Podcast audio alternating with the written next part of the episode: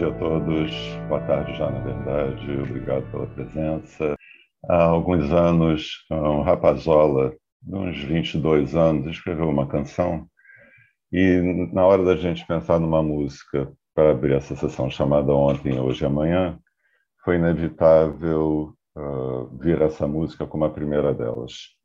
A música é uma música extremamente simples, uh, são quatro estrofes, duas que se repetem, uma música chamada Redondinha, uh, quatro versos em cada estrofe. A primeira palavra da estrofe acaba sendo sempre a última palavra da mesma estrofe. É um violão tocando, um quarteto de cordas, quase uma valsinha.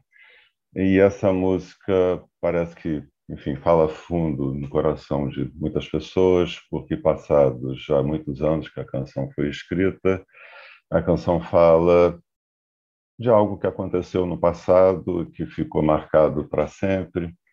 Quem de nós, como a música fala, não perdeu algum amor? Ou quem de nós não perdeu uma pessoa muito querida, sobre a qual uma delas será muito lembrada hoje na sessão? Então, apesar da música ter sido escrita há alguns anos, são exatamente 56 anos, a música foi escrita em 65, e até hoje a música que já teve mais versões, mais cantores, sei lá quantos, 1.600 parece cantores já gravaram essa canção.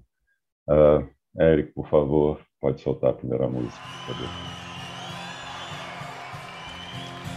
Yesterday, all my troubles seem so far away. Now it looks as though they're here to stay. Oh, I Suddenly, I'm not the man I used to be. There's a shadow hanging over me. Oh, yesterday came suddenly. Why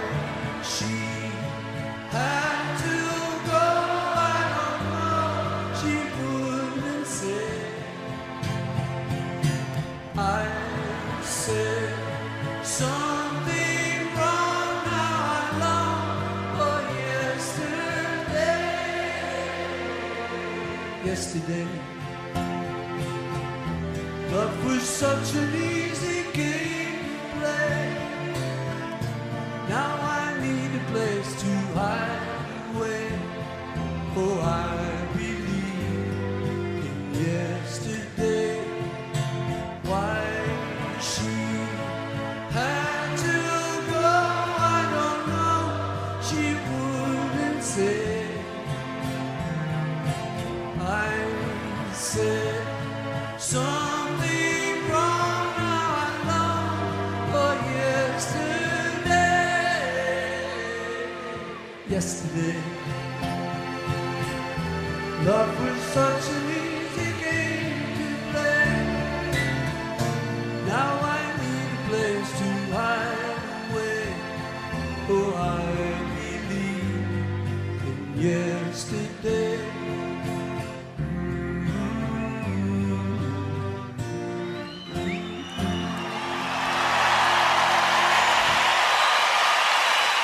Mais uma vez, é, boa tarde a todos, como o Sérgio já desejou.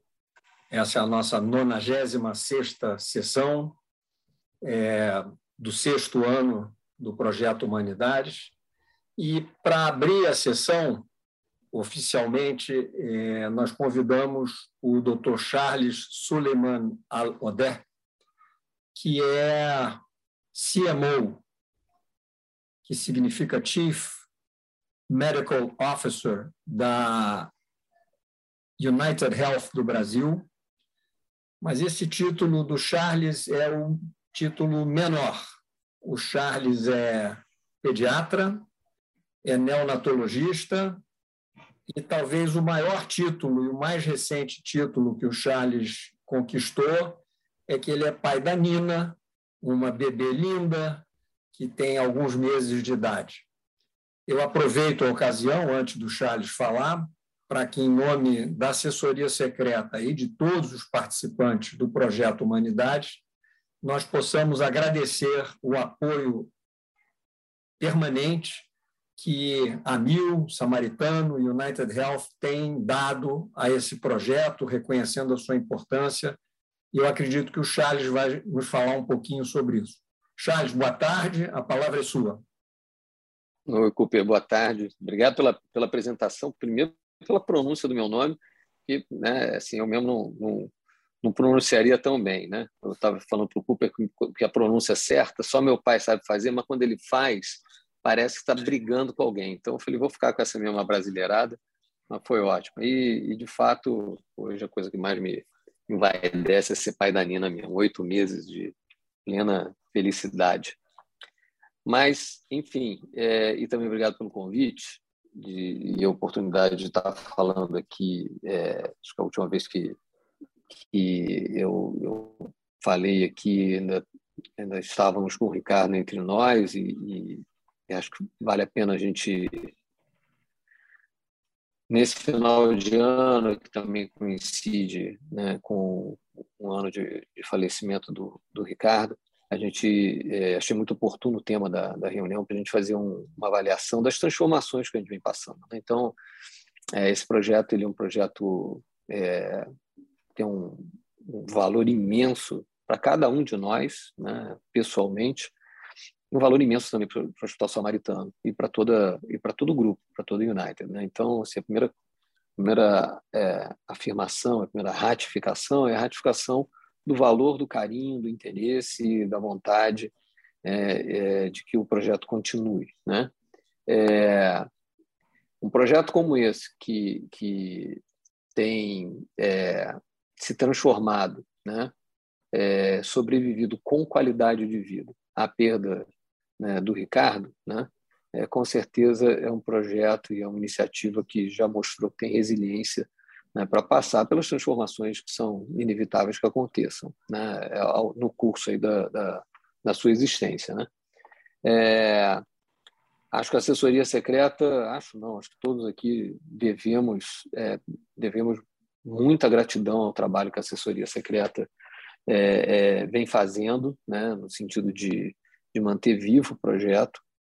É, a cada participante do, do, do, do, Grupo Humanidades pela generosidade em compartilhar é, o tempo e o interesse em torno de, é, de, de, um tema que, que eu diria que é a, é a, grande cola que une a gente, né? é, é o interesse pela, pelo tema da, da, da, humanidade na saúde, mais paradoxal que possa parecer, a gente tem que discutir muito isso, né? É, e, e, e, dizer que a gente tende né, é, é, para o ano que vem, a gente tem, tem conversado sobre é, iniciativas de, de um modelo atual, né, mas também fazendo a parceria com o Projeto Humanidades, que, que aí tem toda a iniciativa né, da Denise de, de de fazer com que ele continue vivo crescendo, né? e a gente levar esse tema da humanidade, da, da, da humanidade da saúde é, é, para mais o convite já vai é, de cara ser extensivo a todos os participantes e que a gente tenha esse tipo de iniciativa apoiada e acontecendo, né? Então, um dia eu estava conversando com a Denise, tem um hospital com o nome do Ricardo, né? Esse hospital com o nome do Ricardo, ele ele não pode só ter um nome na porta, ele tem que ter a essência do humanismo na, na sua cultura. Né? E, e, botar o nome num hospital recém-inaugurado é uma oportunidade incrível para a gente é, construir essa cultura lá. Né? E como é que a gente pode fazer para construir essa cultura? Né? Vinculando esse hospital e, e abrindo a, a possibilidade desse hospital participar de atividades da humanidade, levando alguma coisa é, é, é presencialmente naquela unidade, na medida que, que a pandemia permita, né? Então, esse, essa é uma ideia e um exemplo né, de, de como a gente pode fazer avançar o projeto para além das fronteiras do Samaritano. O Samaritano não, não pretende é, o, ser dono né, de, de, nada. O Samaritano pretende apoiar e fazer com que esse tema seja um tema ampliado né, na sociedade, na área de saúde, mas ampliado, amplificado, reverberado, e a gente espera é, continuar contribuindo para isso como instituição, não só o Samaritano, mas toda a United. Né? Então, esse, esse é um primeiro ponto. O outro é, é, é a discussão da volta né, a um modelo, se não totalmente presencial, mas híbrido. Né? Então, a gente espera muito né, que, que é, a pandemia permita que a gente, em 2022, volte a ter né, sessões presenciais, ainda com limita, mesmo que sejam com limitação né, de, do número de pessoas, mas que a gente não perca né, a conquista do, do, do híbrido, né, talvez até com streaming, né, com transmissão por outras plataformas da sessão, e que a gente teria é, é, o, a prerrogativa né, da, da, de assistir sessões presenciais. É, isso tudo, tudo assim, são ideias que a gente está lançando até para que o próprio grupo também se manifeste. Mas a prerrogativa da presença física, que essa, que essa prerrogativa ficasse com os membros do, do Humanidades, né? É, por ordem de inscrição, é, que é, é a participação remota com interação ficasse nessa plataforma Zoom, né, também é, restrita aos participantes é, do Humanidades, mas que a gente também transmitisse em tempo real né, por outras plataformas. E aí a, a coisa aconteceria só como é, é, audiência, ou no máximo com perguntas por escrito que poderiam ser colocadas nessa outra plataforma, Instagram, o Zoom, o YouTube, enfim, em algum outro canal. Né? Ou e ou que a gente também tem um repositório né, das sessões que já aconteceram e que ficassem franqueadas né, para que, é, para que alcançasse mais pessoas. A gente tem que, tem que trabalhar para alcançar mais, é, mais pessoas e mais instituições com o projeto. Né? É, tivemos ao longo desse ano né, a, a decisão do Ciro, né, de, enfim, de, de sair do, do, do, da presidência do Centro de Estudos, o Mansur assumindo, né? É uma mudança, né? O Ciro tem o seu estilo, o Mansur tem o seu estilo, é, e, e, todos os dois, é, tanto o Ciro, né, continua participando do nosso grupo, ele não está na liderança do Centro de Estudos, né? Tivemos uma mudança do papel da EJA, nós temos a EJA um carinho imenso por ela, né? uma, uma decisão ativa, teremos outra pessoa fazendo o apoio é, é, técnico e administrativo a partir de janeiro, né? É, queridíssima do Grupo Comunidade, né? que ela desempenhava, é, assim, então vai ser é, absorvida por um, um, outro colaborador do, do Hospital Samaritano a partir de janeiro. É, enfim, acho que essas são as, as principais é, é, notícias, né? mas eu queria é, fechar minha rápida fala aqui ratificando né, o carinho, o interesse, a vontade, a determinação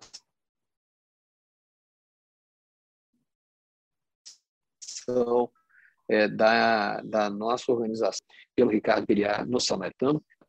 A gente espera muito continuar contando com a assessoria secreta na condução brilhante e, e gentil e, e, carinhosa e competente é, que faz aí do, do, do, projeto e principalmente continuar contando com os participantes do grupo Humanidades, né? É, eu sei que, que a gestão de, de grupos tão grandes e tão é, seletos, né, tão cheios de cabeças brilhantes e, e, almas brilhantes, não é uma tarefa fácil, né, e acho que, que esse, esse trabalho ele, ele é, tem sido conduzido pelo, pela assessoria secreta, mas eu conto, né, e a gente conta cada vez mais com, com a autorregulação, né, quer dizer, para a gente se, continuar se atendo a, a, aquilo que, que suscitou a criação do grupo e inspirou né, a criação desse grupo pelo Ricardo, que, que continua determinando, né, de onde quer que ele esteja, como é que funciona e como é que a banda toca aqui no, no Humanidades, tá bom? Cooper.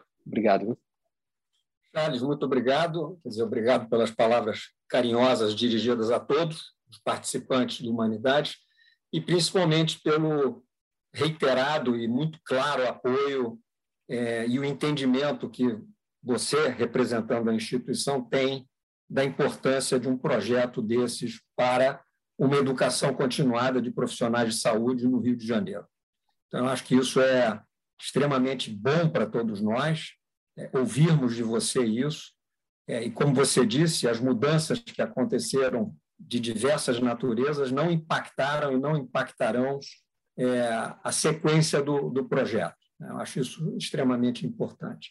Então, uma vez mais, obrigado, obrigado ao Ciro, obrigado à Edna, obrigado ao Mansur, que está chegando, obrigado ao Ricardo, que sempre apoiou, e a todos vocês. É, na sequência, fazer um pequeno comentário sobre a, a, natureza dessa reunião, que é atípica e é diferente. Essa é uma reunião que nós é, pensamos é, em fazer um balanço, de uma certa forma, e, ao mesmo tempo, abrir para ouvir de todos é, o que, que funcionou, o que, que não funcionou, o que, que a gente gosta, o que, que a gente não gosta, e, principalmente, de que forma a gente pode aumentar a adesão é, das pessoas às nossas sessões. O que, que falta para que essas sessões se tornem mais atraentes, mais interessantes? Antes disso, eu quero fazer talvez um, um breve aviso paroquial é, objetivo, dois, aliás. É, o chat já está aberto. Quem quiser falar já pode se inscrever no chat e, pela ordem de inscrição, nós iremos chamar as pessoas. O segundo aviso, não menos importante, é que nós não veremos hoje aqui a Margarete, a doutora Margarete Dalcomo, está neste momento a caminho ou chegando em Vitória, onde ela está lançando o livro dela, que é dizer, o lançamento do ano. Ela foi, teve fila, teve fila com furada de fila, então Margarete não está aqui, mas está aqui. É, ainda sobre a sessão de hoje, me parece que é uma oportunidade prática de nós todos assumirmos, assumirmos a corresponsabilidade pelo sucesso continuado do projeto. E é um exercício de participação e envolvimento, além de sermos meros espectadores. Para a gente aquecer um pouco as turbinas, eu vou pedir para o Eric e aproveitar para agradecer o Eric e toda a equipe que a gente não vê pelo trabalho maravilhoso que prestam e pelo carinho com que eles lidam com a humanidade. Não é só o trabalho. Nós que lidamos com o Eric e com o Daniel, a gente percebe que eles vibram, eles gostam. E o Eric preparou uma surpresa espontaneamente, sem que nós pedíssemos. Ele preparou uma retrospectiva do que foi 2021. Então, agora eu peço ao Eric para soltar a retrospectiva.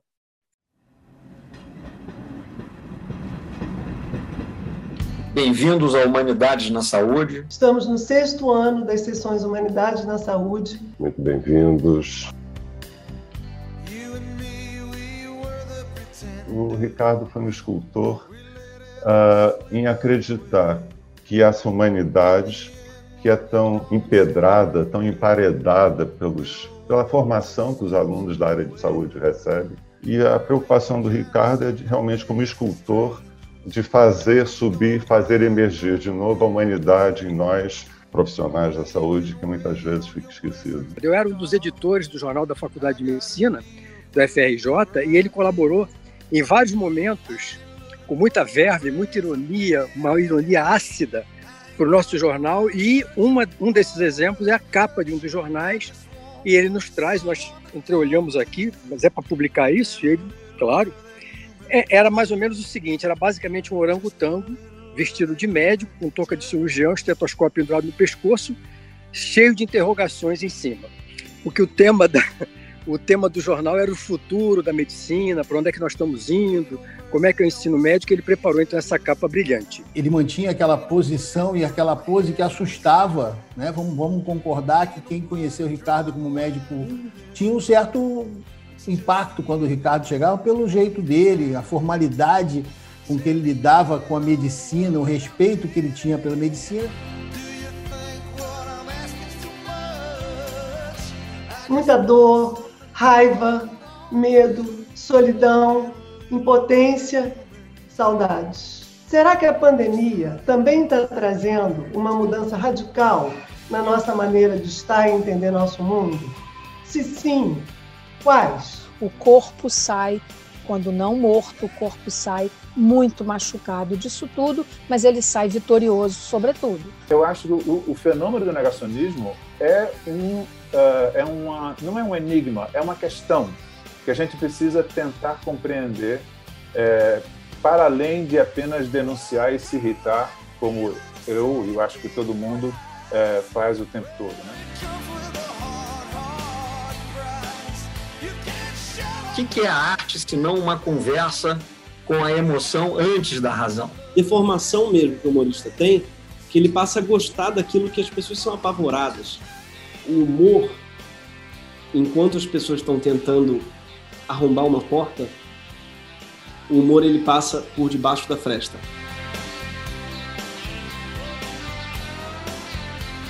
Sim, a palavra labirinto define uma construção que possui entradas incertas que comprometem a orientação espacial e prejudicam o encontro de uma saída. Acreditamos saber que existe uma saída, mas não sabemos onde está. Não havendo ninguém do lado de fora que nos possa indicá-la, devemos procurá-la nós mesmos. E a memória, para o homem, ela tem um papel fundamental, que é criar a identidade de cada um de nós. A nossa identidade vem do passado, das, das, da nossa origem, dos nossos pais, da, das vivências acumuladas, dos, dos preceitos, das religiões, das nossas crenças. Tudo isso vai se acumulando no alto temporal e isso é que vai dar a nossa identidade. Acho que é importante que a gente possa ter isso em mente. Quantas e quantas vezes, para nós, é muito difícil falar de um diagnóstico que chancela uma limitação irreversível para um paciente e nós temos também dificuldade para falar isso na medida em que nós não temos muito o que fazer. Isso se torna duplamente difícil. Eu, cada um de nós, ser humano, como diz a canção do Lenine, eu pensei que tinha o mundo em minhas mãos, como um Deus, e acordei e acordo mortal. E eu acho que uma das coisas interessantes e talvez trágicas, mas necessárias que aconteceram durante esse ano de pandemia é que ela expôs de uma maneira óbvia a nossa fragilidade enquanto espécie. Né? Que apesar de todas as nossas grandes conquistas tecnológicas na medicina, que mesmo que nós tenhamos essa capacidade de desenvolver novas tecnologias, nós jamais vamos estar acima da natureza.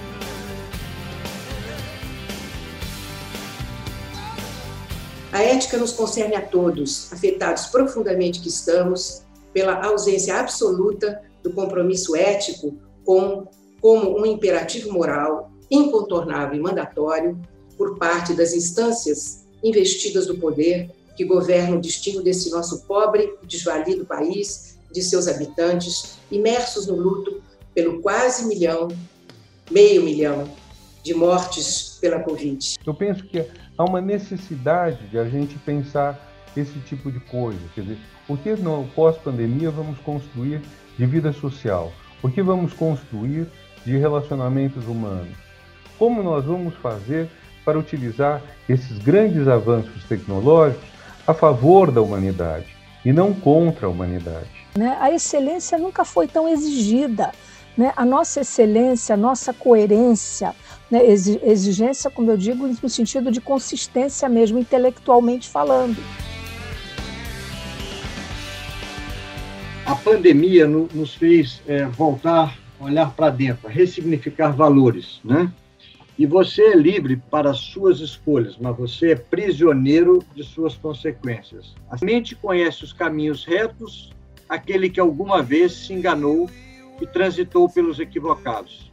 A melhor intenção não é a do homem impecável, mas a daquele que tem na sua alma as cicatrizes de muitas retificações. Nunca é tarde para mudar a sua escolha ou a sua renúncia.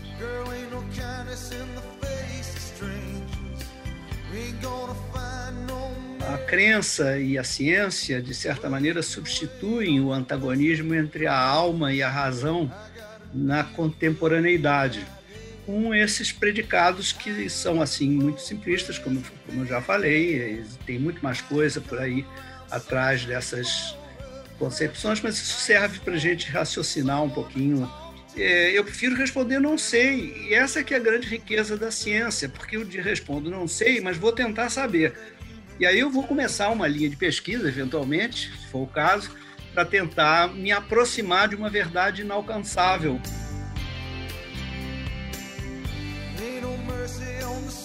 Estou aqui representando um paciente. Como assim não tenho nada? Eu sei o que eu sinto, pensa ele, angustiado e frustrado no final da sua consulta. O que eu faço agora para se tranquilizar? Decide. Vou procurar outro médico, um melhor, um que vai descobrir o que eu tenho. O médico, também frustrado e angustiado, vendo a expressão do paciente, pensa para se tranquilizar. Eu fiz tudo ao meu alcance, mas não encontrar alterações anatomopatológicas significa que o paciente não tem nada? A estrutura do sistema de saúde é altamente determinante na apresentação do sofrimento emocional sob a forma de queixa física. Todo sintoma é uma experiência. O sintoma não é a lesão. Tem muita lesão grave que não tem sintomas. E tem muitos sintomas, muito incômodos que não tem lesão nenhuma. Então, uh, o que a gente vai fazer é explorar fatores que podem estar associados a esses sintomas que a pessoa está tendo, que é a experiência que ela está tendo.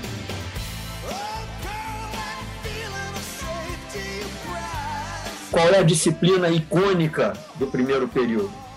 Anatomia. Então começamos com um trote que é desrespeitoso e partimos para o cadáver.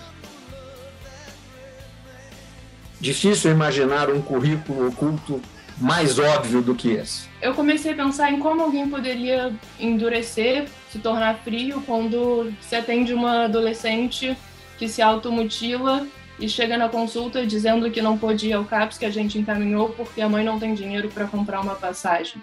E que ao longo da consulta deixa escapulir que na verdade ela só faz duas refeições porque a mãe não tem nem dinheiro para o café da manhã. Os professores eles têm que ter noção que eles fazem parte da concretização do sonho de muitas pessoas, muitas pessoas. No meu caso, não é só do meu sonho de estar numa faculdade de medicina, é o sonho do, da minha família, do meu núcleo familiar, de ter a primeira pessoa a se formar numa universidade de medicina, ter um curso superior. A verdade é que a vida ela atropela a gente, né? Todo mundo que está aqui sabe disso. E eu sei que a maioria dos profissionais, até os muito bons, estão cansados a gente precisa sempre produzir mais e mais e mais rápido. E a gente perde a paciência de fazer o que, para mim, ainda é uma das coisas mais importantes, que é gerar vínculo e criar autonomia.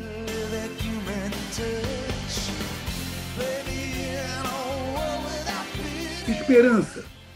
Sentimento de quem vê como possível a realização daquilo que deseja.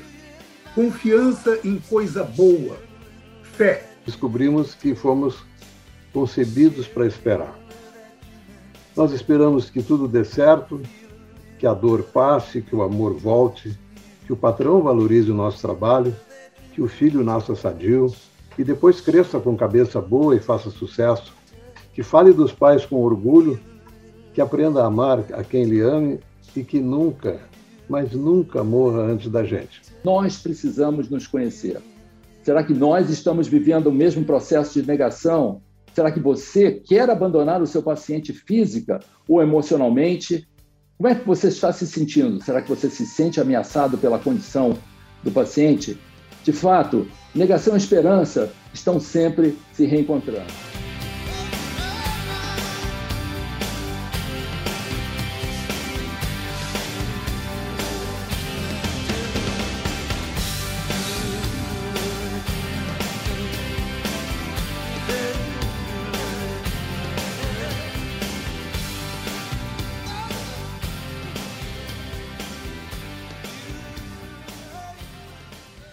Sessões ordinárias e uma sessão extraordinária, e todas elas maravilhosas. Todas, todas, sem exceção. É, agora é a hora de nós nos misturarmos em ideias e ideais para fazer esse Humanidade de 2022. Então, eu peço que todos. É uma roda de conversa, é informal, não tem aquela coisa dos dois minutos. É uma hora em que a gente vai interagir, trocar ideias, sugestões, é, o que, que a gente pode fazer para aumentar a capilaridade e a adesão das pessoas, o que, que a gente deve deixar de fazer, porque não funciona. Então, a palavra agora está com todos nós. Alguém passou só para dar um beijo e vai ao dentista. Acontece isso na humanidade. É a Ana Valéria. Roberto, acho que talvez caiba dizer uh, o que, que antecedeu essa sessão, uh, o que, que aconteceu. Enfim, então já vou dizer. Tínhamos pensado uma pessoa muito especial para vir a brilhantar, seria a última sessão do ano, e infelizmente a pessoa estava cheia de compromissos e não pôde, agradeceu muito, talvez, ano que vem.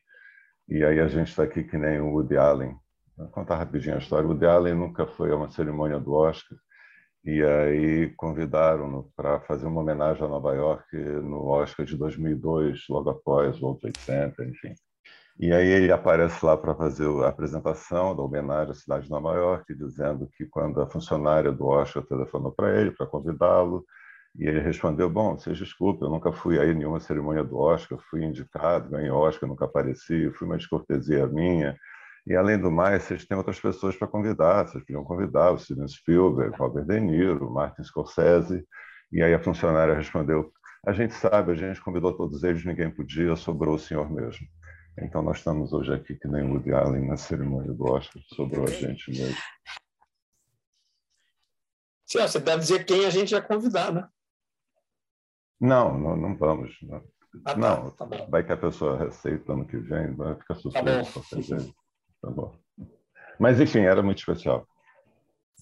Bom, acredito. Quem quer falar? Maurício. Uh, Maurício. Oi, pessoal. Boa tarde, tudo bem? É muito legal a gente estar tá podendo fazer essas, essas reflexões aqui hoje, né? Depois de, dessa estrada percorrida juntos, né? Eu queria fazer um pequeno comentário é, eu, às vezes, acho que a gente. O foco da, da, humanidades, um dos focos é a relação médico-paciente. Uma coisa que eu, que eu sempre observo quando a gente fala de relação médico-paciente é que a gente tende a falar do ideal, mas tem uma dificuldade muito grande de falar do real. E o real que, que se passa, por exemplo, nos prontos-socorros da vida, no serviço público, na rede de convênios e mesmo na rede privada de alto padrão. E todos nós sabemos da quantidade de queixas de médicos e de pacientes. A minha questão é: será que a gente pode se aproximar um pouco desse mundo real? Fiquei imaginando aqui, será que a gente poderia fazer uma atividade, até quem sabe um simpósio, falando, reunindo colegas que trabalhem nas emergências, nas clínicas da família, colegas que trabalhem na área de, dos convênios, sabe o que, qual é a demanda que eles têm? E os pacientes, o que, que eles pensam? É muito difícil falar desse tema. Eu já tentei, eu já convidei várias pessoas, pacientes às vezes do HU, lá do Hospital do Fundão, para falar. É um assunto difícil de abordar. Essa semana mesmo eu fiz isso e as pessoas se intimidam um pouco, claro, quando me percebem médicos, mas, em suma, esse era um convite. Eu queria lembrar aqui uma observação que uma vez a, uma aluna da Lina Rosa, lá da Souza Marques, fez, numa atividade que eu assisti, e ela falando como ela ficava incomodada quando ela sentia, às vezes, uma certa glamorização da relação médico-paciente. Então, essa seria uma questão que eu queria colocar. Não tenho resposta para isso. Na verdade, eu tenho uma intenção de até de tentar fazer um trabalho. Eu já fiz um sobre relação médico-paciente baseado nos médicos. Quem sabe se eu entrevistasse pacientes, eu conseguiria chegar próximo desse objetivo. Mas satisfação de estar com essa parceria com vocês aí é muito estimulante para mim e muito bacana. Eu vejo e revejo as sessões da Humanidade e divulgo também todas. Um abraço. Uhum. Maurício, obrigado. Você sempre participa muito proativamente, não só aqui nas sessões, mas em todas as comunicações. Eu acho que você colocou um ponto extremamente importante. É, eu tinha mencionado que meu entendimento é que o que a gente faz é uma forma de educação continuada e que a gente tem que perseguir isso dessa forma. Ah, também não queremos idealizar humanidades, como você chamou a atenção para a idealização da relação médico-paciente como sendo a solução para tudo o que acontece na medicina do Rio de Janeiro.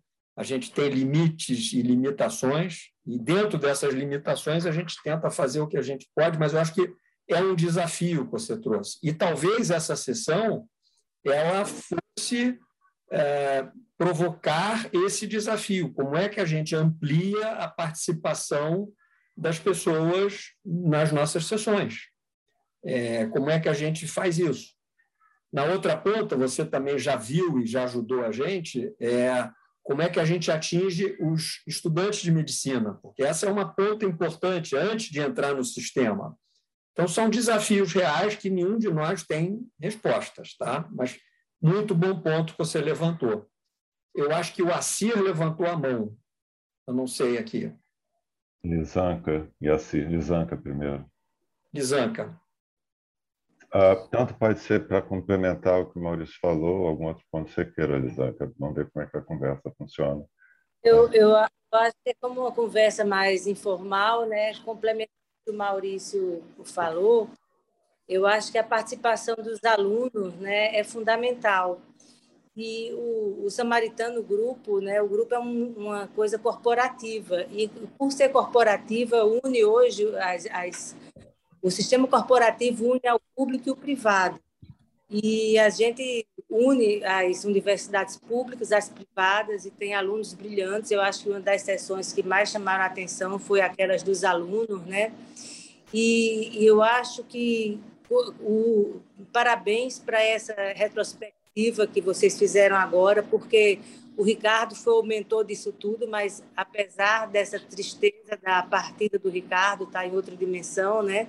É, sobreviveu e sobreviveu com tanta notoriedade graças à assessoria secreta. Então, é como a Lucila falou, até como paciente, a gente não tem respostas e todas, tudo que eu assisti, tudo que eu vi, muita gente não tem resposta, é muita coisa sem pergunta. Mas eu acho que para fechar o gancho, eu acho que essa garotada que vai vir aí, elas podem vir com muitas ideias e com essa coisa mais é, fechada da coisa que, que, que, o sistema privado objetivamente tem, com streams, com rede de computador, de tudo, tem e pode participar mais. Então, a minha proposta é que venha é, há, dois anos atrás, a gente teve, até nessa parte de agora que ia começar o verão, tinha aquela rede de literatura, é, música, saúde, é, cinema, que o Ricardo fazia. Então, não só da relação médico-paciente, mas dar essa pegada e com, com a parte de humanidades para a saúde, mas trazer os jovens pra, não só para a relação médico-paciente, para humanidades na relação médico-paciente, entendeu? E trazer essa garotada para usar na forma mais atual, que é Instagram, é YouTube, e que vocês sabem mais fazer do que nós, que estamos na rede pública, para trazer mais audiência para a humanidades. É isso que, que eu queria propor.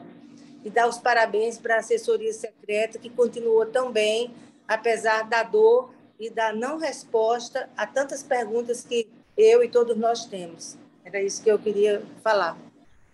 Lisanca, obrigado. Apenas uma correção que eu acho que é um pensamento da assessoria secreta. A assessoria secreta não é capaz ou competente de fazer absolutamente nada se não houvesse a participação de todos. Nós podemos nos reunir, a gente se diverte muito, mas o que faz é, o projeto acontecer são as 100 pessoas, são as 200 pessoas, são as 60 pessoas que estão aqui hoje. Então, é claro que a gente fica acarinhado pelas suas palavras e a gente agradece, a gente não recusa isso. Mas é importante deixar explícito que o projeto Humanidades é um projeto de 560 pessoas. Eu fico feliz por estar assistindo. É, eu posso assistir. Tá ótimo. Uh, eu sou um comentário rapidinho. Não, eu já sei, mas só um rapidinho. Acho tanto comentário do Maurício como da Lisanca. Uh, o mundo real, os alunos estão assistindo aula. Eles não, eles não vêm assistir a sessão porque tem aula, ou estão correndo de uma aula para outra na hora do almoço.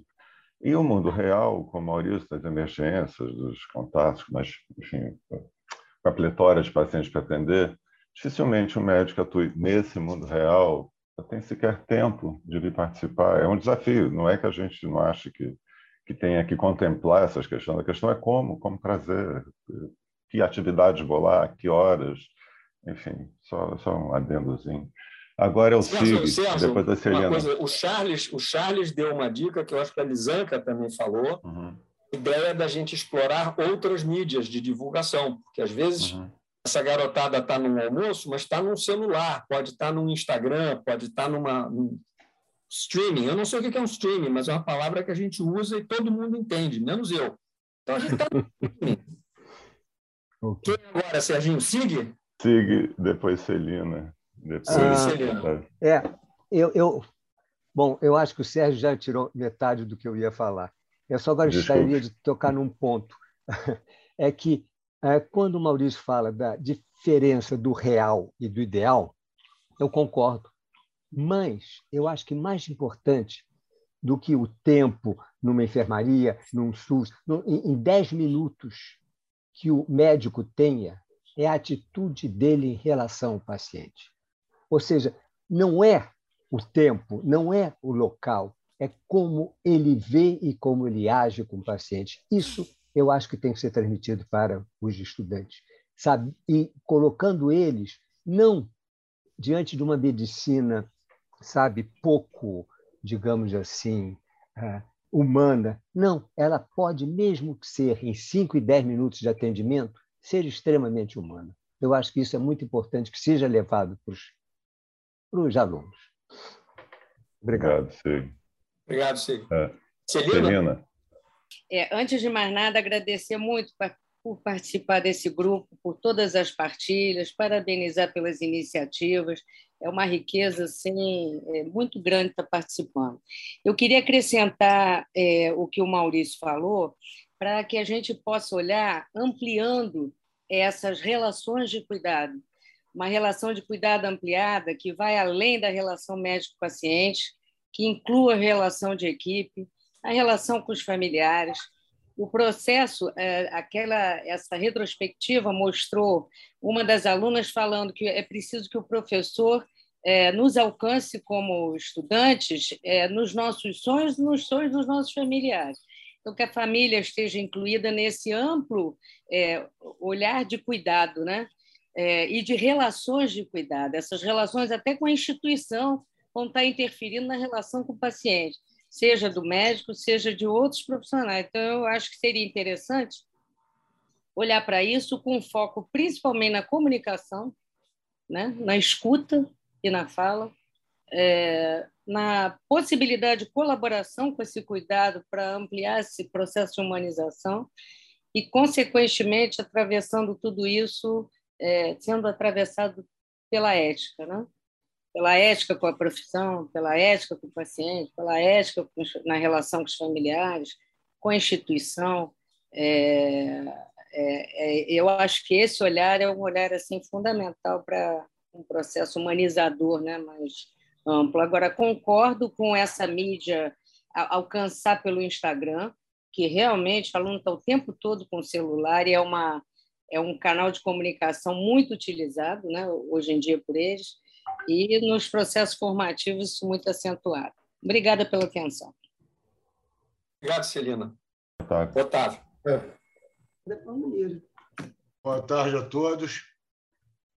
É, gostaria de agradecer a todos os participantes da assessoria secreta é, eu sempre ligo para o Cooper e digo que cada vez o sarrafo está mais alto, as sessões cada vez são mais brilhantes e cada vez será mais difícil alcançar esse sarrafo. Mas eu acho que é, o SIG falou que bastam 10 minutos é, para ter uma atenção humanitária mas aí eu discordo numa coisa: é que em 10 minutos não se faz uma medicina, não se faz uma anamnese, não se faz uma consulta, não se faz um exame físico, não se pede exames complementares em 10 minutos.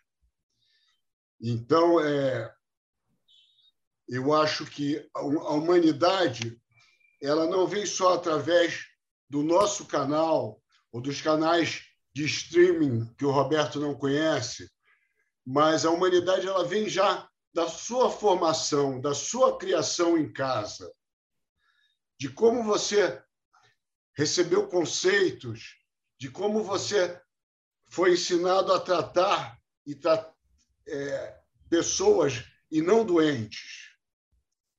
Você trata pessoas e que eventualmente são pacientes, que eventualmente estão doentes.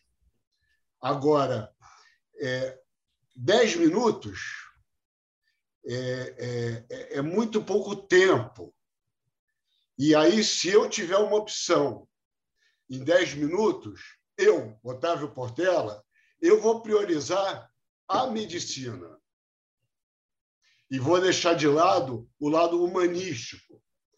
Quando normalmente eu tenho um, um, um ótimo, sem modéstia nenhuma, relacionamento médico-paciente e não deixo de atender a parte médica. Era isso que eu queria falar e muito obrigado a todos. Deixa eu, não vou resistir. Deixa eu resistir, Otávio, só para não falar nem 10 minutos, eu falar uh, em três minutos uh, como ah, é que pode se ter uma atitude médica e humana que não dá para separar. Uma vez na enfermaria do HU, eles contaram numa sessão da comissão de bioética, enfim, eu estava coordenando, os residentes todos presentes, residentes da clínica médica, e conta o seguinte caso: dois pacientes internados na mesma enfermaria, um deles que já tinha uma combinação prévia com a família, com o próprio paciente, que caso parasse não teria uma reanimação, porque era um quadro de uma doença grave, chamada terminal, tudo programado dessa maneira. E, e a esposa desse paciente estava lá do lado dele, acompanhando os momentos finais dele. Em frente ou do lado, um outro paciente, inesperadamente, apesar de ter uma doença grave, tanto estava internado, não lembro qual era a doença dele, teve uma parada e teve o tumulto, né, o frenesi, quando um paciente para, todo mundo trazendo carrinho, enfermagem, médico, residente, aluno querendo ver, biombo, traz a medicação, traz tal. Não, bom, naquela confusão, o paciente que se esperava que ia morrer, morreu. E aí alguém da equipe viu, pediu para a esposa sair, para ficar do lado de fora, no corredor, e nesse frenesi, uma das residentes que estava lá foi no posto de enfermagem pegar uma coisa e encontra essa senhora cujo marido tinha acabado de falecer na enfermaria, que ela conhecia, fazia parte da enfermaria. Viu a senhora em pé no corredor, parou do lado dela, bom, vi que seu esposo faleceu, alguma coisa que eu possa fazer pela senhora? E a senhora, não, não, obrigado, minha filha. Isso ela contou assim, obrigado, minha filha, está tudo bem. Então ela, bom, então faz uma coisa. Aí foi até a salinha dos médicos, pegou uma cadeira, que a senhora estava em pé no corredor, uma senhora de idade, trouxe a cadeira até a senhora, assim, oh, senta aqui. Aí a senhora se sentou, ela se agachou, colocou a mão nos joelhos da senhora e perguntou assim: mais alguma coisa que eu possa fazer pela senhora? Não, não, obrigado, minha filha, estou bem aqui. Um minuto e meio, um minuto e meio. Essa senhora que acabou de perder o marido, naquele momento encontrou nessa mocinha, uma residente, seus 24, 25 anos, uh, alguma coisa que a fez ficar conectada à espécie humana. Eu sei que você me entende, Otávio. Isso é papel médico ou é papel de um ser uh, humano? Isso é uma exceção em relação a tempo. Tempo de atendimento. Eu acho que isso eu é uma sei, exceção. Eu eu dentro, dentro de uma emergência, como o Sig colocou, você não tem isso. Você não tem isso. Sérgio, mais uma coisa que eu queria acrescentar ao que eu falei ah. é parabéns às suas escolhas musicais, tá? Tá bom. Eu, depois a gente polemiza mais um pouquinho, deixa, deixa rodar. Munira, gente para falar. Munira, por favor.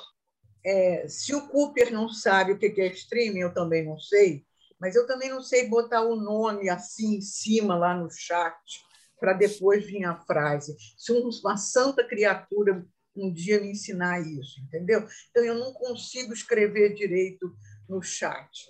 Então, Cooper, eu estou com você assim e não abro nas coisas que eu não sei tecnológicas. Bom, Munira, mas, enfim, seu, seu nome aparece. Mas eu ponho no final, todo mundo. Não, aparece aqui, Munira escreveu. ah! Mas não aparece todo... Munira escreveu, mas ela acha que o nome não aparece, ela escreve, ela sempre assina. Munira. É, mas aparece, Munira.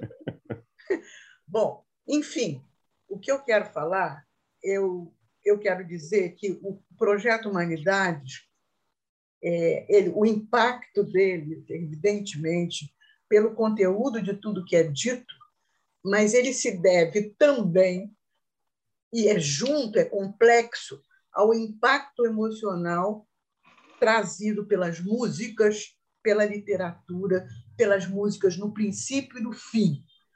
O Ricardo nos embalava, o Ricardo inventou esse negócio e vocês, claro, com muita competência, continuaram de nos emocionar junto com o pensar.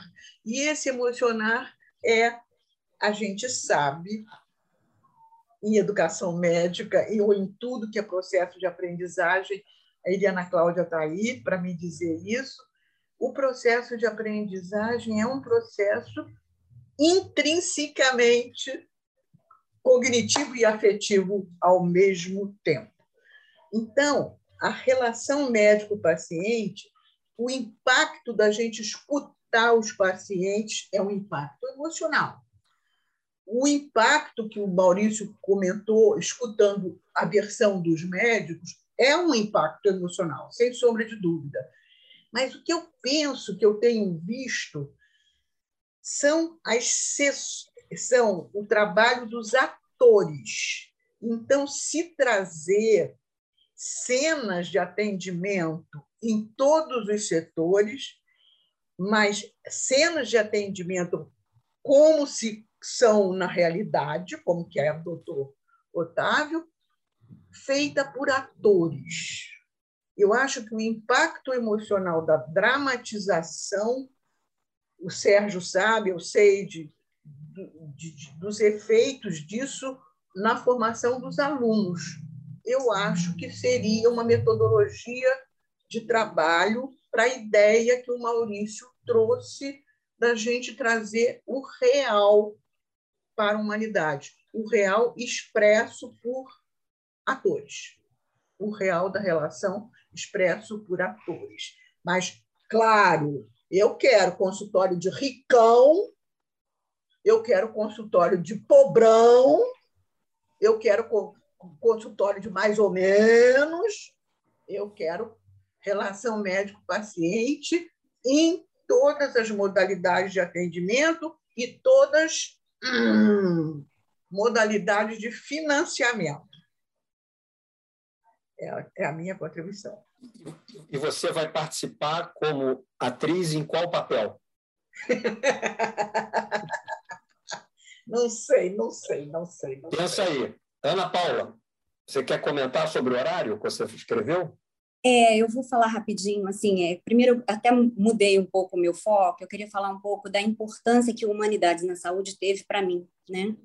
Eu fui convidada pelo Nelson Goldenstein e pelo Ricardo há alguns anos e sempre tive um prazer muito grande participar dessas reuniões. Eu acho que elas acrescentam muito, né, a, a nossa experiência. Eu além de, eu sou psicóloga, psicanalista, além dos dois consultórios, eu trabalho no Hospital Universitário há 27 anos. E muito do que eu tenho escutado nas nossas reuniões, eu tenho utilizado no atendimento lá no hospital, na orientação às equipes, nas conversas com os alunos, inclusive de medicina. E, e eu percebo assim, é, grandes influências podem ser feitas muito mais do que a gente vem fazendo, se realmente a gente conseguir ampliar a audiência desses nossos encontros, trazendo sim é, pessoas de formações variadas na área de saúde e os estudantes né? Mas eu penso que o horário talvez seja é, um impedimento. Acho que foi o Sérgio que comentou que os alunos estão estudando nesse horário, né? É fato, os currículos escolares, ainda mais os currículos na faculdade de medicina, são muito puxados. Então, é, é muito difícil que esse horário seja viável para estar numa reunião, mesmo que uma reunião curta, né? relativamente curta. Então, talvez a gente pudesse repensar é, a hora embora seja só uma vez ao mês, mas a hora que a gente está podendo fazer esse encontro. Né? Eu tenho também feito um centro de estudos baseado em vocês. Eu tenho feito um centro de estudos no Hospital Antônio Pedro esse ano, e é uma vez ao mês também. E a gente fez esse horário de almoço, né, achando que seria mais fácil. E, no entanto, a gente tem observado que, apesar dos temas serem muito interessantes, acaba acontecendo certo esvaziamento Né? E uma das questões que foram levantadas foi exatamente a gente repensar o horário. Então, eu queria deixar essa, essa reflexão. Só um adendo. Só um adendo. Uh, eu falei da dificuldade do horário, mas, Ana Paula, não é só horário de almoço, é qualquer horário. Aluno de medicina não tem tempo para absolutamente nada, a não ser estudar, porque tem que passar na prova. Então, para é ele passar na prova, tem que estudar o tempo todo. Então, essa coisa que não é medicina, viu, Otávio? Estou provocando você de volta. Então, ele não, eu não resisto. Uh, não dá Mas tem tempo, os links não tem tempo. A prioridade é aprender para fazer prova, não é nem aprender medicina, é aprender para fazer prova. Está tudo errado nesse sentido. É uma corrida de obstáculos. Bom, falei. Mas tem o link que se pode ver fim de semana das ah, sessões. Fim de semana eles estudam PC, as provas no meio da semana. PC tem uma sugestão interessante. Vamos lá, PC, vamos te ouvir. Obrigada. É, a sugestão que eu coloquei no chat é que eu sei que algumas universidades já estão com curso de humanidade na graduação. Eu sei de uma do Astra, até de um amigo do Ricardo, que é o Eduardo Troster, mas é, com certeza deve existir outros que tá, estão considerando começar a formar esses temas de humanidade para os, para os jovens, né, que depois se desenvolver. Eu acho que talvez a gente fazer uma sessão sobre isso. É, buscar quem está nessa iniciativa. Eu tenho essa informação que o Einstein faculdade de mas talvez tenha outros, a gente fazer uma sessão sobre isso. Como é que eles estão conduzindo, como é que eles estão entendendo o ensino da humanidade desde a graduação. Era essa a sugestão. Obrigado pela atenção. Você obrigado uma vez mais. É, espero que você esteja mais perto da gente agora ali no Samaritano. Sei que você vai ter um pouco mais de tempo livre. Contamos com você, tá? É... Eliana. Eliana, Eliana. Ana Cláudia. Foi embora? Apareceu aqui que ela foi embora. Deve ter caído. Foi embora. Uh, foi embora. Não gostou. Ou então caiu. Mas ela deixou uma sugestão que é interessante. Um dia sobre uma das dimensões que considero mais difíceis na formação e no exercício profissional, a capacidade de escuta. Então, registrado. Né? Tá. Uh, Marcelo, Marcelo Bacinski.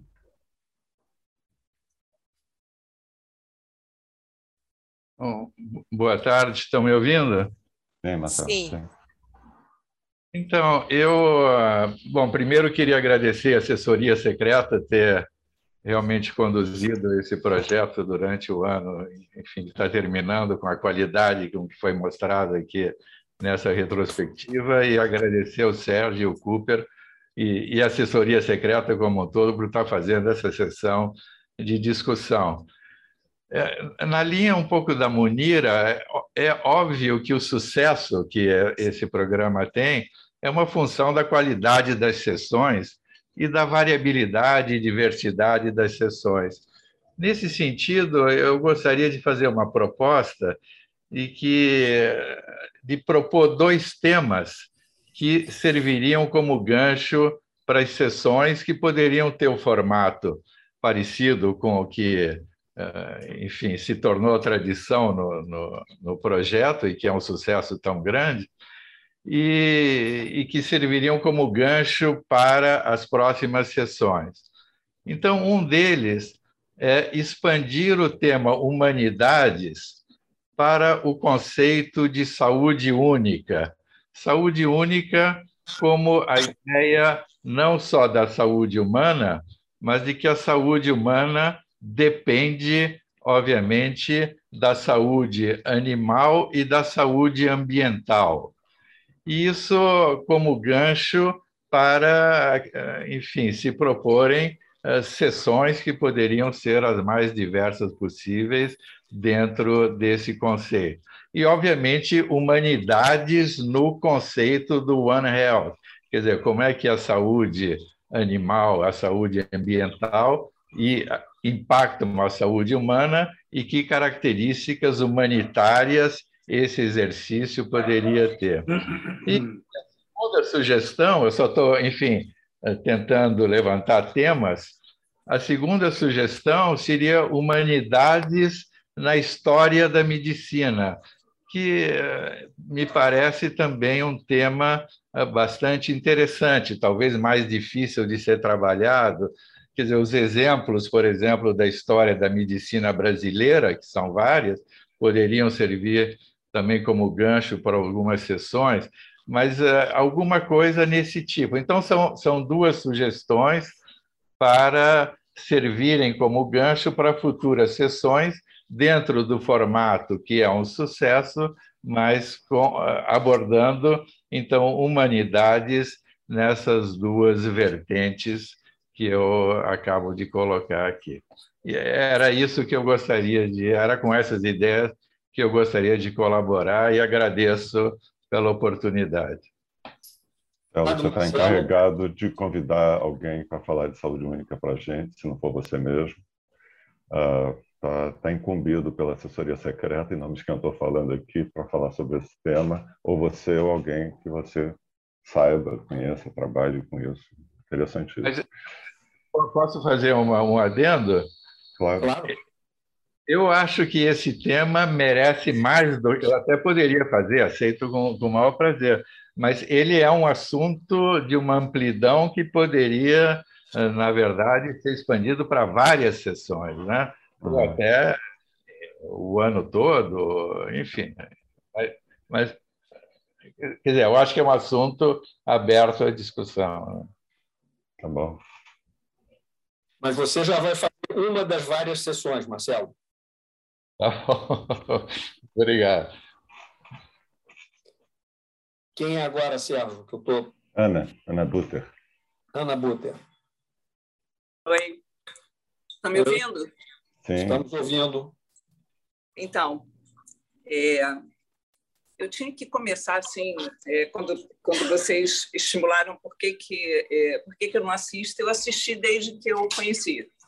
Então, se eu fico triste porque eu não fazia antes, é porque eu não assistia antes. Então, tenho que agradecer o carinho e o acolhimento que o Ricardo teve quando me inseriu nesse grupo. Né?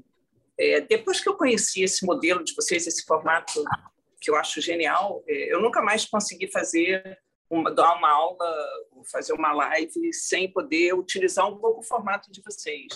Essa questão da arte, sempre da música, que eu acho muito interessante. É, eu tenho colocado muito esse modelo aqui no local onde eu trabalho. Hoje eu estou fazendo uma consultoria é, num hospital que tem três universidades e a gente começou a discutir muito como inserir isso na formação. Quer dizer, é, humanidades é, é, como caminho de formação humanística, quer dizer, eu vou concordar com todo mundo, isso é uma questão de cultura, de preparação, e a humanização na área da saúde. Então, essa questão da escuta ativa, de aqui também é, a gente utilizava muito no modelo centrado a questão do protagonismo para os familiares e para a família deles falarem é, o quanto a gente trabalhava no começo questão cognitiva e a gente viu o quanto a emoção e a gente trabalha muito com a emoção com as videotecas principalmente com a fala dos pacientes. Então essa experiência de inserir talvez o paciente ou a história ou a dramatização ou talvez uma simulação, eu acho que é importante incorporar outras falas, falas que sensibilizem, como me sensibilizou além do padrão excepcional que eu considero é, é, esse humanidades, mas me sensibilizou muito aquelas alunas, a fala das alunas. Então, incorporar é, é, é essas pessoas que estão em formação, é, eu acho que o médico como protagonista, mas assim como como é que a equipe multi também se relaciona com isso tudo, né? Então, é, acho que é mais agradecer e eu sempre achei muito interessante assim é, essa assessoria secreta parecia assim aquele clube, né, o clube do bolinha que eu achava o máximo.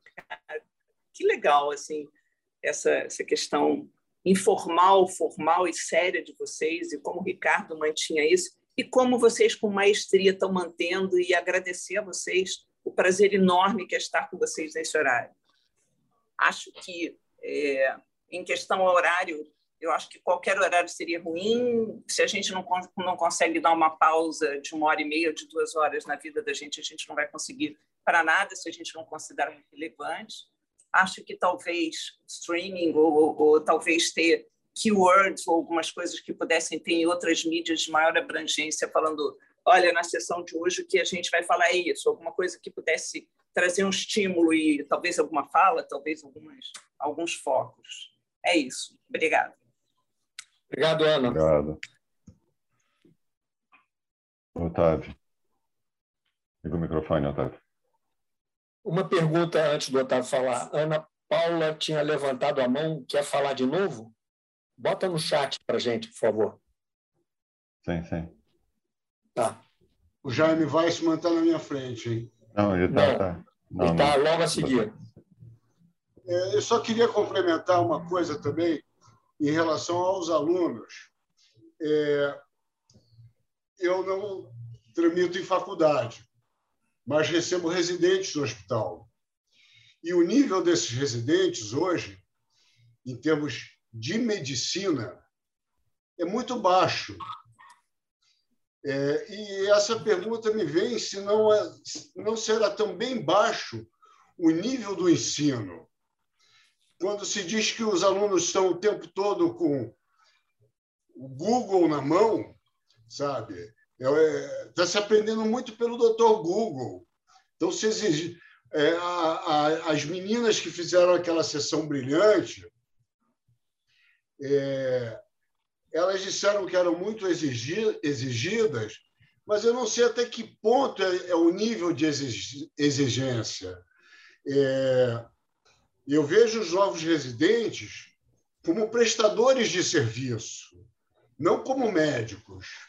Pelo menos no hospital em que eu trabalho, ou melhor, trabalhava, me aposentei agora, Hospital de Ipanema. Eram prestadores de serviços, a nova geração. Eles estavam muito preocupados com viu metal. E é isso. Obrigado. Obrigado. Ana Paula, é isso, Sérgio? É o Jaime primeiro, não sei, estou bem perdido. Não, Ana Paula, Ana Paula, desculpa. Ana Paula e Jaime na sequência. Isso. Tá, é, vamos lá, é, só para fazer um comentário sobre a capacidade de escuta, né, que foi colocado num dos comentários. É, talvez um tema interessante, recentemente a gente desenvolveu isso no centro de estudos lá no, no Hospital Pedro, foi é, o que você diz é o que o outro entende. Né? Então, o tema foi a importância da linguagem na relação médico-paciente. Foi muito rico esse encontro, né? especialmente porque, às vezes, o, o, jargão médico é um jargão difícil do paciente, principalmente o paciente de hospital público, entender. Então, foi um tema bem interessante, esse da capacidade de escuta também do médico, mas a capacidade de comunicar o que ele quer dizer. Né? E esse tema ele acabou também resultando num outro encontro que vai ser no ano que vem e foi decorrente da discussão desse assunto, que é o comunica a, a comunicação das más notícias. Como é importante a gente trabalhar o modo como as más notícias são comunicadas aos pacientes. E ainda sobre a equipe interdisciplinar, que alguém também levantou aí agora uma fala sobre isso, é, nós desenvolvemos uns trabalhos que foram bem interessantes ao longo da pandemia e talvez fossem é, curiosos também para compartilhar. Né? Já foram escritos alguns artigos sobre isso, publicados em revistas, mas, enfim, dentro de uma equipe interdisciplinar, nós desenvolvemos projetos, são três projetos que buscam humanizar o existir dentro de um hospital em tempos de pandemia. E também é um tema bem interessante que fica aí como uma sugestão. Obrigada. Obrigado. Jaime Weissman, pediatra. É, boa tarde a todos. Eu vou me juntar a todos aqueles que já agradeceram, primariamente ao Ricardo e secundariamente a esse grupo de assessoria secreta por manter a gente sempre curioso, aflito, angustiado com a prática da nossa do nosso trabalho. É, eu quero fazer uma pequena sugestão de tema, já que tem tanta gente mais gabaritada para sugerir, mas eu queria fazer uma sugestão de um tema que acho que ainda não foi ah, abordado, é, que é a tragédia que se abate sobre os nossos índios. Os índios representam uma parte significativa numericamente da população, historicamente nem se fala aos habitantes habituais. Eu não sei nem como inserir no, no Humanidades alguma coisa relativa aos índios que foram aculturados nas suas sabedorias e não recebem as sabedorias, entre aspas, do homem branco que somos nós. Então, o aculturamento da, da sabedoria médica indígena em contraposição ao que eles não recebem de ciência branca. De alguma maneira, eu não sei sequer como iniciar isso, mas como confio muito na assessoria secreta, estou lançando essa, essa ideia para que vocês possam burilar e aperfeiçoar. E aproveitar para manifestar a minha completa alegria a cada mês, quando é o dia e a hora do Humanidades. Obrigado a todos. Jaime, obrigado. Tem uma, tem uma série de indígenas que estão fazendo faculdade de medicina em universidades federais públicas do país, cota para indígenas. Eu sei de uma experiência com o pessoal em Roraima, uh, cozinhos que vão lá. Tem também na Unicamp. Uh, então, tem todo um trabalho de como uh, juntar né, toda a medicina tradicional desses indígenas que vão estudar medicina e voltam para lá. O compromisso é voltar para as tribos deles. É uma experiência riquíssima. Enfim, essa eu adorei. Vamos, Universidade não juntar, Desculpe, mas por que não juntar da mesma forma que foram aquelas três estudantes Isso. dois meses atrás, Isso. não juntar Isso. estudantes indígenas de várias partes do Brasil. Eles são autom... são muito diferentes. Isso, isso. Então, juntar numa sessão ou em duas ou quantas forem para nós estudarmos uhum. essa, essa uhum. ligação que nós temos que ter com esse povo que está entre nós. Aproveitar até, teve uma sugestão de falar de racismo estrutural. A gente teve uma sessão já sobre isso, uh, de como é que os alunos e os médicos negros uh, sofrem. Uh, não sei o ano que a gente teve isso, não. Alguém escreveu aqui? Não lembro. Quem adora? Dora. Claro, coisas primeiro agradecer, como todos já agradeceram, e hum, é, o esforço de vocês esse ano foi, foi incrível também. E a sugestão é de que a gente continue a discutir, é, discutir é, quem cuida de quem cuida e quais são as formas possíveis de sermos nós cuidados também. Quem trabalha e atende os impactos que a gente tem no dia a dia da, da nossa clínica, seja ela psicanalítica ou clínica médica de modo geral. Então, era só uma sugestão para a gente dar continuidade a também o foco na gente trabalha também. Uhum. Tá bom. Basicamente. Tá. Obrigada, gente. Obrigado. Está meio perdido aqui. Celina, de novo. Eu já escrevi, é, escrevi duas outras sugestões no site, né? Uma sobre dignidade humana, estigma e segregação, e uhum. outra sobre racismo estrutural na assistência em saúde. O quanto que isso ficou forte na Covid, né? E nas situações de assistência, de morte. Então, assim, eu já, eu já só ia colocar mesmo. Estou colocando agora no chat algumas ideias que uhum. me. Uhum. Olha, eu pedi para voltar a falar realmente por esse problema, por todos os problemas incluídos nessa questão da escuta e, evidentemente, no contrapartida na maneira como a gente também se comunica com todo mundo, né? Por quê? É, o doutor Otávio disse que os alunos se apresentam como prestadores de serviço. E, na descrição que o doutor Otávio deu, prestador de serviço seria uma maneira de.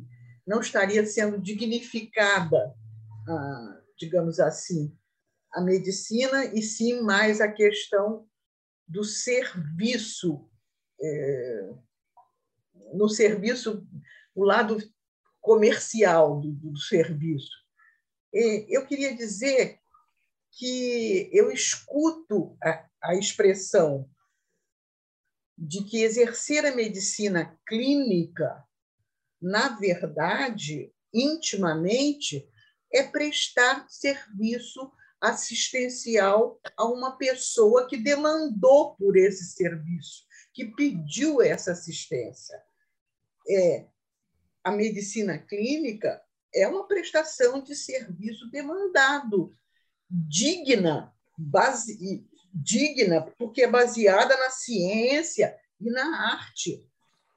Nós, médicos, mas não deixamos, porque sabemos da, da fundamentação científica, nem, da, nem das questões éticas, nós não, não é por isso que nós não estamos, sim, num papel digno de prestar assistência a quem nos procura. Eu, hum, eu gostaria de ressaltar a dignidade e a singularidade, porque quando eu presto assistência e eu tenho clareza que eu estou prestando assistência, evidentemente que eu estou levando em consideração o modo de ser e o tipo de problema que a pessoa tem e o tipo de demanda que ela me fez. Eu estou ampli, eu, eu estou dignificando a presença do paciente no, no ato clínico junto comigo. Isso que eu queria dizer. Obrigado. Sheila, Sheilinha. Olá, é. tudo bom, Sérgio? Bom. O Ricardo vai ficar danado da vida. A Sheila é mais uma da nossa turma, formada em 76, dignificando aqui a turma. Fala, Sheila. Yes. Desculpa, Sérgio, eu não pude te ouvir o final. Não, falando que você é da nossa turma de medicina, Roberto, minha. Então, tem uma disputa interna que tinha com o Ricardo, quem é que trazia mais gente para o grupo. Tá ótimo. Só para constar. É um prazer. Adoro as sessões. Mas fala que você escreveu, explica o que, é isso. Ah, tá, ok. Agora sim. É, bom, basicamente, é, inicialmente agradecer a vocês aí pela excelente organização. São sessões brilhantes. É, espero continuem, né? Cada vez melhores. E é, com relação a sugestões, eu acho que os, a, a, proposta de maior comunicação acho que é essencial realmente, né? tentar outros, outros canais para trazer mais audiência né? e mais é, participação. E como, como sessões específicas, né? eu acho interessante esse tema que foi colocado de, do ouvir, né? saber escutar mais, né? Então, em termos médicos, né, a, a, a escutar versus, versus o auscultar, né? obviamente levando em consideração esse aspecto de, de, falta de tempo em consulta, etc. e tal, mas o exercício né, é importante, não só em consulta, mas em, em na, na, formação médica, né, no ensino, em faculdades. O, o aspecto da, do, método Six Hats, que eu acho assim, muito interessante, do Edward Bono, que, que inclui a emoção em, em sessões, né?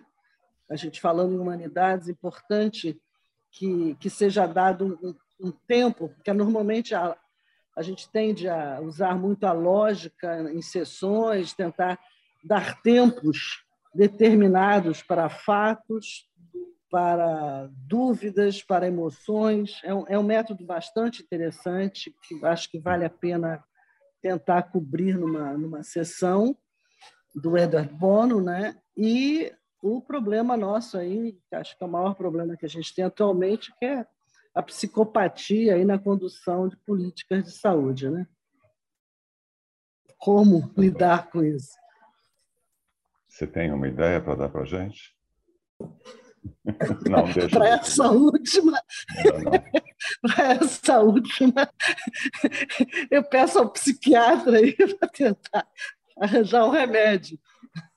Não tem remédio Sobre para isso, mas é, é questão de caráter. Bom, vamos em frente. Isso, é melhor não falar dessas coisas, não. Só perda de tempo, enfim, só irritação. Quem mais quer tá. falar? Obrigada, Cris. Obrigado a você, Xena. Quero fazer um, um aviso, Sérgio, que, que, não fiz no começo. É, nós não teremos sessões em janeiro e fevereiro. Nós não temos a capacidade que o Ricardo tinha de produzir aquelas sessões quinzenais. Nós vamos retomar as sessões a partir de março, depois do Carnaval. Mas, como a Lisanca disse, esse período em que a gente não vai ter sessão, seria muito interessante que nós ocupássemos esse período com é, a produção de material relacionado à cultura para divulgação pelo WhatsApp. Quer dizer, a gente poderia combinar, e depois a gente escreve isso, que a gente, nesse período, tenta postar coisas relacionadas à cultura, cinema, música, arte, livro, um comentário, é, para manter viva essa ideia que Humanidades em Saúde conversa com as artes, e através das artes a gente começa a compreender melhor o ser humano e a sua natureza. Então, fica a proposta, a sugestão para quem está aqui, depois a gente vai para os grupos, de postarmos coisas relacionadas à cultura. Jaime levantou o dedo. Fala, Jaime. Então, aproveitando esse gancho do Cooper, sugeri que em hora e data marcada, exatamente como fosse uma sessão nova, se repetisse a magistral conferência do Edgar Morin, que nem todos puderam uh, estar ligados por ser num sábado, num auditório limitado, e eu não sei se ela foi transmitida ao vivo. Então, que a, que a que começasse, usasse janeiro ou fevereiro, ou até depois, para repetir a conferência do Edgar Morin. Tá ótimo. Ótima, ótima sugestão, Jaime. É. Na verdade, o Ricardo fazia alguma coisa assim. Uh, uh, verificar lá no Vimeo uh, quais foram as sessões mais assistidas e fazer semana, a cada semana as mais vistas. Isso. O pessoal está tem algumas sessões lá que teve mais de 1.500, 2.000. 4.000 do Benilton, tem... 4.000 e tanto. Caramba. Então, isso. Acho que é uma ideia mesmo, uma por semana, toda quinta-feira. Né? Assiste quem quiser, ótimo. Durante as férias, né? Agora, todas as sessões, o link, tá, é, a gente tem acesso ao link, mas eu acho que se a gente botar com, com data, vai ficar muito bom. Mas é importante que as pessoas saibam que hum. tem acesso ao link. Né? Agora, eu, eu queria falar uma coisa que o, o Eric pediu para eu é, passar a ter som. Eu estava caladinho aqui, porque eu acho que o meu WhatsApp toda hora faz um barulhinho. Então, ele pediu para eu tirar o som, ele agora me pediu para eu botar som. Então, me deu vontade de falar.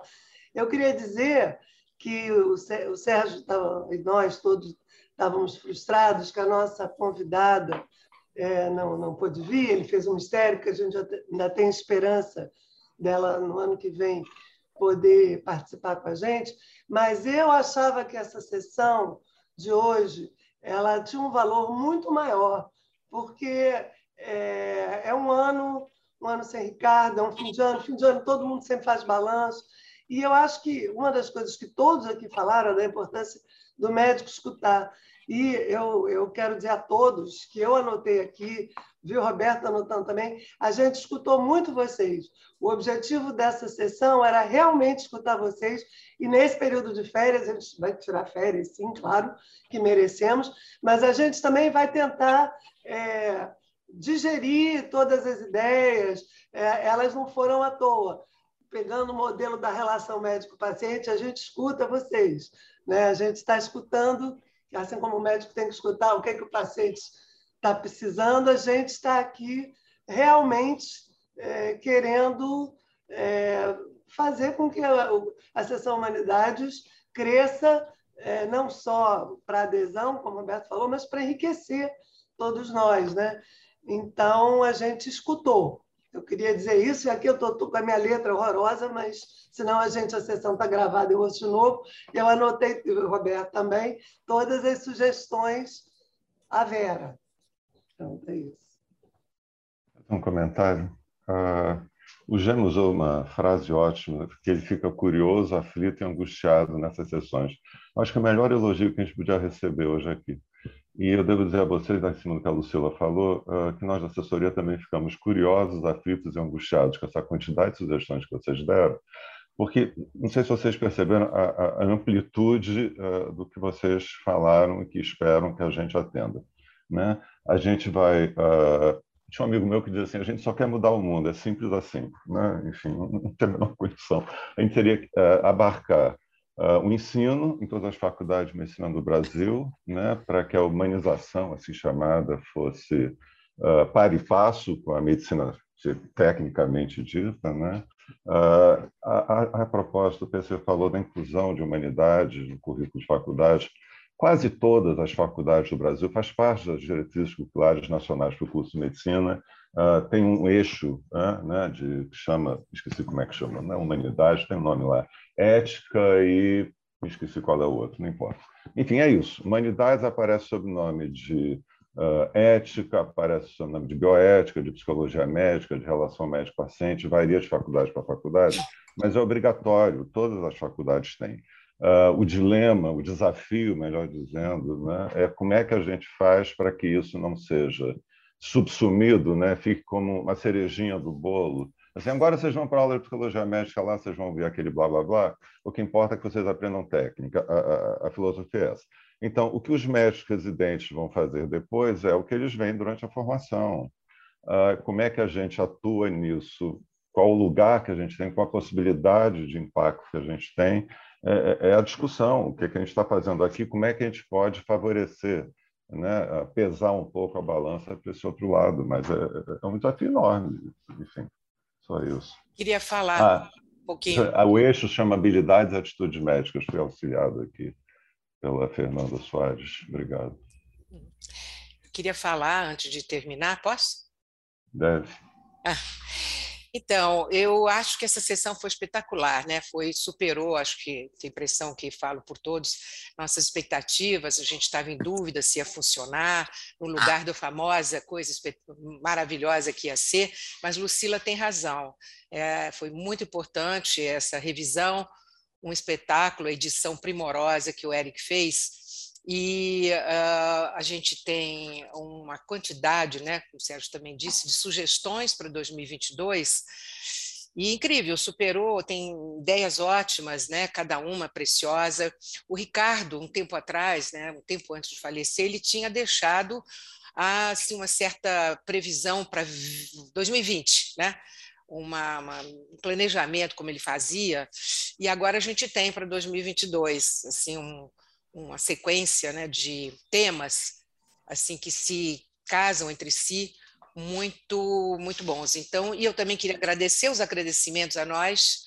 Tem sido assim incrível, ótimo para mim pessoalmente, uma felicidade participar. É isso. Beijos para todos. Assessores, Arnaldo, Lucila, Daniel. É, a conexão tava... do Daniel caiu, ele disse. Não. Voltou, parece. Voltou. Eu estava pensando uma única coisa aqui, é que eu, eu, eu sempre me senti muito é, gratificado e honrado por ter sido convidado, colocado pelo Ricardo, né, é, nessa assessoria secreta. E acho que hoje a gente está fazendo assim uma grande reunião de uma enorme assessoria secreta porque, na verdade, nós todos estamos numa grande unidade tentando manter esse projeto do Ricardo vivo. E isso foi o que mais me emocionou na reunião de hoje. Eu acho que todos nós estamos com o mesmo propósito e isso ficou muito claro o tempo todo, em todas as falas e com todas as contribuições que todos deram. Muito obrigado a todos, a todos vocês. Então, Silva, Daniel. Sérgio. Conexão então, eu, do Daniel. ela está falhando aqui, desculpe a, a, minha dificuldade técnica, mas eu, eu também só queria reforçar essas uh, palavras. Eu acho que nós uh, tínhamos receio dessa uh, dificuldade que, eventualmente, uma sessão aberta como essa viesse a trazer, no sentido das diversas opiniões, mas acho que a, a decisão foi a mais correta e adequada, no sentido de permitir essa, essa participação de todos, e acho que ah, como foi dito, existem várias ideias. Eu acho que fica ah, prevalente aqui a, a questão ah, da necessidade de nós elaborarmos temas girando em torno da, da questão da relação médico-paciente, como que isso pode ser aprimorado e como que dos vários temas das humanidades uh, devem continuar permeando esse aspecto. Então, uh, como que uh, nós podemos contribuir para o currículo dos alunos com vários aspectos que foram discutidos nas sessões. Então, existem vários temas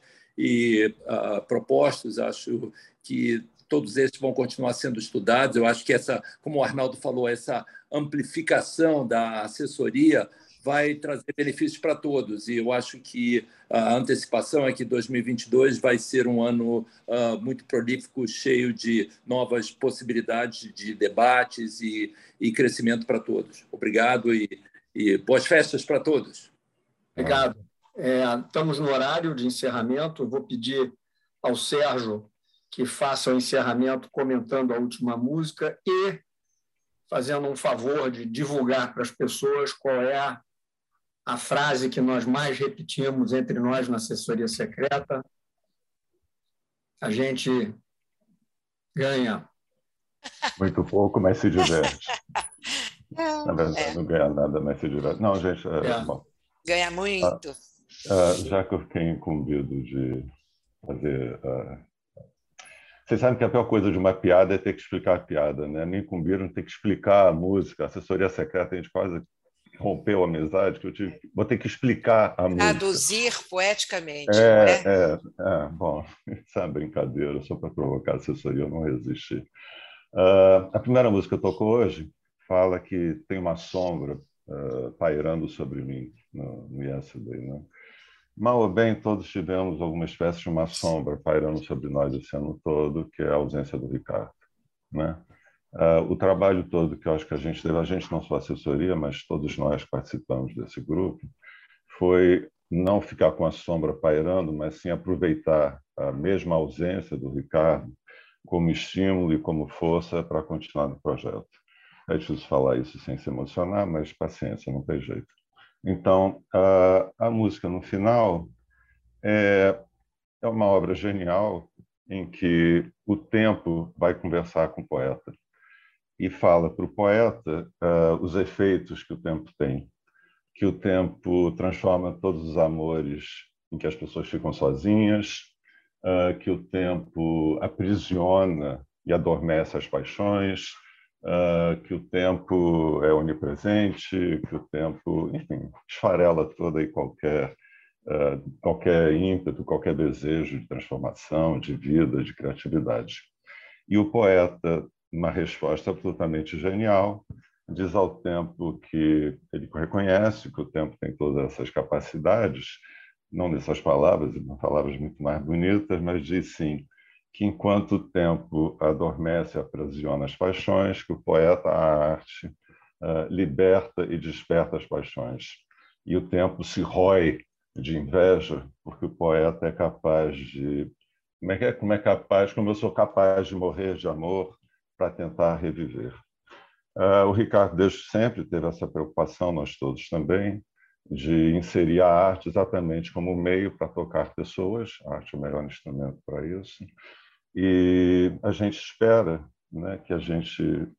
Enfim, para quem acredita em vida depois da morte, uh, tudo bem, mas para quem não acredita, uh, ter filho, plantar árvore, escrever livro, plantar ideias, que é mais ou menos o que a gente tenta fazer aqui, tentou fazer hoje, tentamos fazer o ano todo e vamos continuar fazendo 2022, né, de algum jeito da gente tentar se imortalizar. Né? Acho que é tudo isso que a gente pretende aqui. Então, obrigado a todos vocês, boas festas, como disse Daniel, melhor ano novo possível, sem psicopatia nas políticas públicas de saúde, não resisto. Mas uh, vamos chamar, uh, essa canção chama Resposta ao Tempo, do Aldir Blanc, um poeta que também perdemos para a Covid no ano passado, um gênio da música popular brasileira. Eric, pode soltar. Obrigado a todos.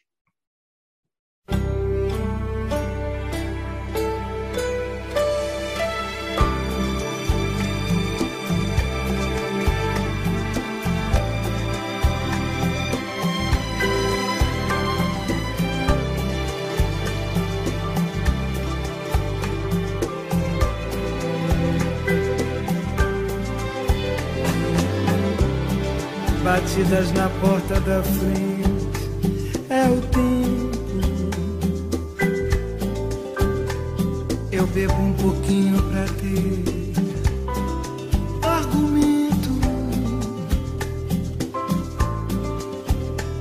mas fico sem jeito calado. Ele ri, ele zomba do quanto eu chorei, porque sabe passar.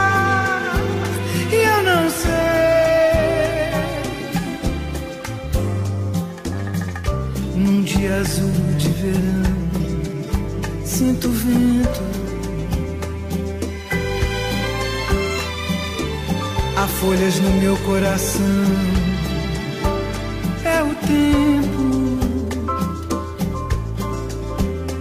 Recordo um amor que perdi. Ele ri, diz que somos iguais. Pois não sabe ficar também não sei.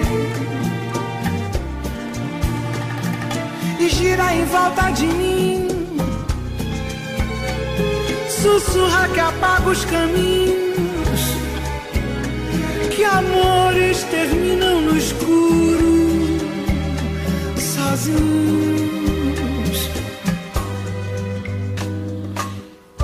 Respondo que ele aprisiona.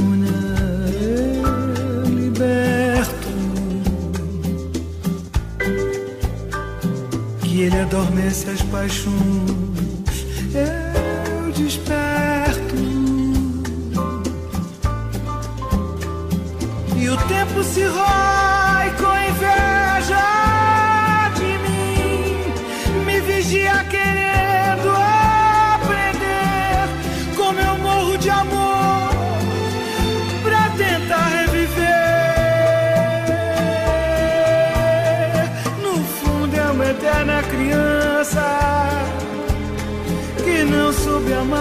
amadurecer.